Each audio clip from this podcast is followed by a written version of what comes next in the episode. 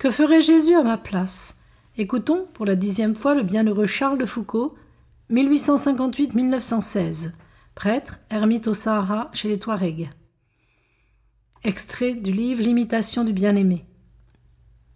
Demandons à Dieu tout ce dont il semble que nous avons besoin, nous et tous les hommes, et pour l'âme, et pour le corps, et pour le cœur. C'est une excellente manière de prier, parfaite, divine. Notre Seigneur nous en donne l'exemple à Gethsemane.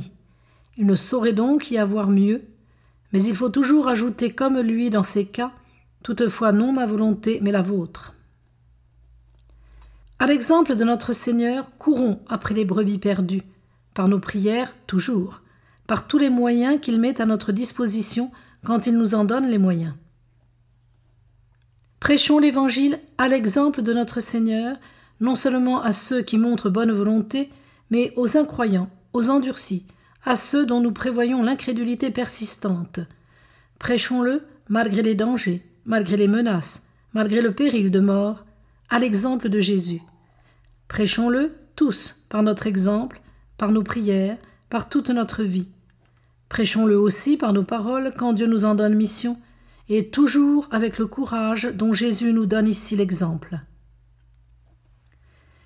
Il chassa les vendeurs et les acheteurs. Suivons aussi l'exemple de courage et l'exemple de juste sévérité, de zèle que nous donne notre Seigneur. Seul, il marche contre tout un peuple.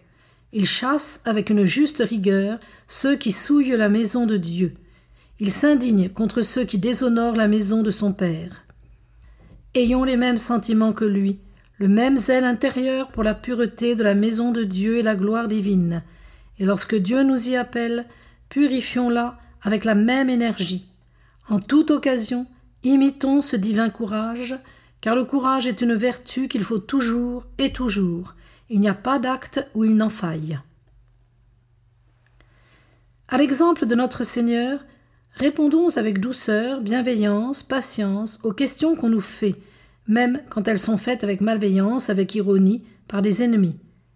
Ou quand ce sont des questions indiscrètes, ridicules, faites par pure curiosité, par des désœuvrés, des oisifs, des railleurs. Imitons par cette patience, cette bénignité, cette douceur inaltérable et universelle, la divine bonté de notre Seigneur Jésus. Servons, servons en rendant à tous les hommes tous les services possibles dans leur corps et dans leur âme. Servons en rendant, à l'occasion, à tous les hommes les services les plus bas, de vrais services de valet, à l'exemple de notre Seigneur lavant les pieds des apôtres.